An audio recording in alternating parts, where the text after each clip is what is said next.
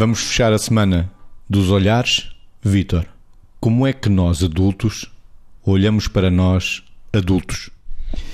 a expressão aí adultos tem, tem, é interessante porque, de facto, se formos adultos, supostamente devíamos olhar de uma forma adulta, ou seja, com os óculos certos ou sem óculos, não tivemos nenhuma miopia. O problema é que depois isto fica um bocado. Já falámos esta, esta semana de enviesamentos, mas se calhar onde podemos enviesar mais ainda é quando olhamos para nós e é esse o risco, é esse o desafio de, ah, de interpelação, de, de autoscopia, para que nós consigamos perceber eh, uma de duas coisas ou mais, que é é, muitas vezes, também depende do estado em que estamos e depende da personalidade de cada um, que às vezes alguns de nós achamos coisas de mais de nós e outros acharão coisas de menos.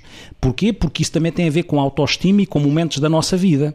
E também é verdade que eh, dá jeito nós percebemos na relação com o outro que é assim que nós podemos conseguir ter uma ideia mais ou menos integrada daquilo que verdadeiramente somos. Eu costumo dizer que quando duas pessoas se encontram, pelo menos seis estão presentes, que é aquilo que eu acho de mim, aquilo que o outro acha de mim e aquilo que verdadeiramente eu seria, e o mesmo para o outro, que dá três mais três nesta relação. E é esta interseção que pode fazer com que nós consigamos perceber o que verdadeiramente somos. Não pode ser uma análise só isolada, é uma análise também em espelho.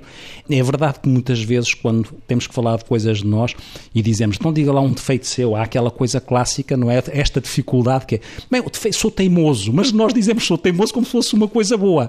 Não, temos que assumir que muitas vezes temos os defeitos das nossas qualidades também, mas que são, podem ser verdadeiros defeitos e temos que os assumir. E, portanto, esta relação de, de nos procurarmos encontrar e conhecer não é fácil.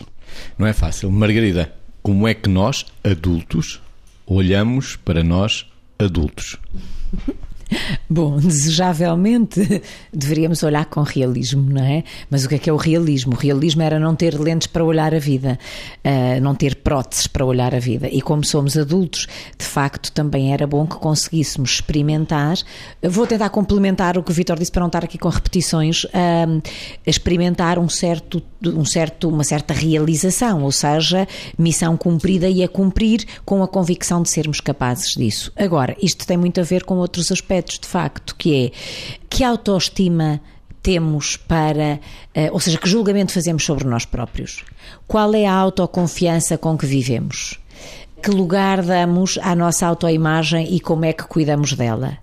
Como é que temos efetivamente o controle sobre o nosso estado de humor, porque também é uma coisa que nos ajuda imenso a variar a forma como nos vemos. Ou seja, isto não é estático nem é estável, é dinâmico. A forma como nos olhamos é dinâmica. E ainda bem que o é, porque até é desejável que seja evolutiva.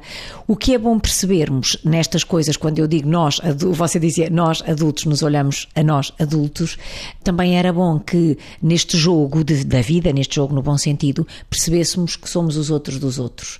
E, portanto, aí conseguiríamos talvez ser mais realistas para nos olharmos a nós, adultos, como adultos, não nos sobre nem nos subvalorizando e dessa forma também, como nos completamos em relação, olharmos os outros da mesma maneira, não os sub nem os sobrevalorizando e aí conseguiríamos construir relações harmoniosas, estando mais perto de, de quem nos completa e, eh, por outro lado, distanciando-nos de quem, eh, à luz do que diz um autor de programas de autoestima, de quem pode, às vezes, não, não, não nos fazer tão bem. E, portanto, há um autor que diz: ninguém pode fazer-te infeliz sem o teu consentimento.